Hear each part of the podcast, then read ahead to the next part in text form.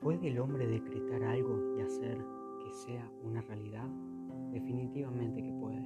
El hombre siempre ha decretado lo que ha aparecido en su mundo y está hoy mismo decretando lo que está apareciendo en su mundo y continuará haciéndolo mientras el hombre sea consciente de ser hombre.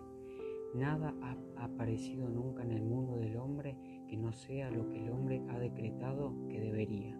Usted podría negar esto, pero por más que trate, no puede probar lo contrario, pues este decreto se basa en un principio inmutable. Usted no decreta que las cosas aparezcan por medio de sus palabras o afirmaciones en voz alta. Tal repetición vana es más frecuentemente una confirmación del opuesto. Decretar siempre se hace en la conciencia, es decir, todo hombre es consciente de ser lo que ha decretado que es. El hombre tonto, sin usar palabras, es consciente de ser tonto. Por lo tanto, se decreta tonto a sí mismo. Cuando se lee la Biblia, en este sentido, se dará cuenta de que es el libro científico más grandioso jamás escrito.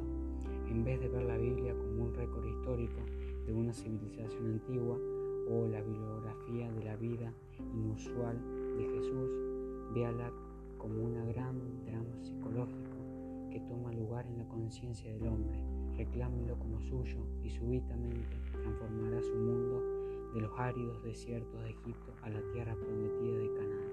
Todos estarán de acuerdo con la afirmación de que todas las cosas fueron hechas por Dios y que sin Él no hay nada hecho, que esté hecho, pero el hombre no está de acuerdo sobre la identidad de Dios. Todas las iglesias y sacerdocios del mundo están en desacuerdo en cuanto a la identidad y la naturaleza verdadera de Dios. Biblia demuestra más allá de toda duda que Moisés y los profetas estaban 100% de acuerdo sobre la identidad y la naturaleza de Dios, y la vida y las enseñanzas de Jesús están de acuerdo con las conclusiones de los profetas de la antigüedad. Moisés descubrió que Dios es la conciencia del ser del hombre cuando declaró estas palabras poco comprendidas. Yo soy, me ha enviado a vosotros. David cantó en sus salmos, estén en calma y sepan que yo soy Dios. Isaías declaró, yo soy el Señor y no hay ningún otro. Fuera de mí no hay Dios. No yo te ceñí, aunque no me has conocido.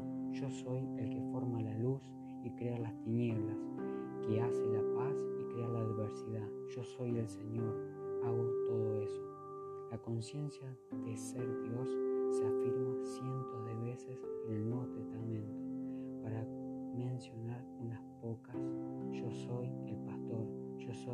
yo soy la resurrección y la vida, yo soy el camino, yo soy el alfa y el omega, yo soy el primero y el último. Y también, ¿quién decís que soy yo? No se declara yo, Jesús, soy la puerta. Yo, Jesús, soy el camino. Y tampoco se dice, ¿quién decís que yo, Jesús, soy? Claramente se declara, yo soy el camino.